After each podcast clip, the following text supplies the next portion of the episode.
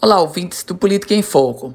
A gente começa esta semana com informações e com notícias sobre vacinas. Afinal, estamos todos torcendo e rezando muito para que o processo de vacinação avance no Brasil de uma forma geral e, obviamente, no Rio Grande do Norte.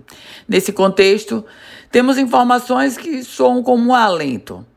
Doses da Coronavac. No Rio Grande do Norte, nesse final de semana, desembarcaram 5.800 doses da Coronavac. Isso é suficiente? Não. Óbvio que não.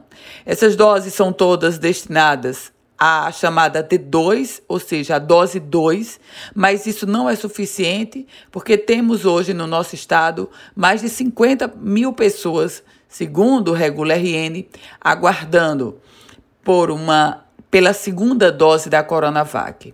Em um outro contexto, estamos avançando com a chamada primeira dose.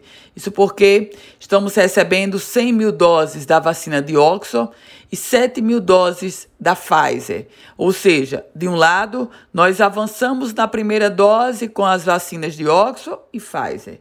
Do outro lado, nós estamos ainda tentando imprimir um ritmo de conclusão da vacinação para quem recebeu a primeira dosagem da Coronavac. Nesse contexto, claro que dependemos fundamentalmente da produção do Instituto Butantan. Eu volto com outras informações aqui no Política em Foco com Ana Ruth Dantas.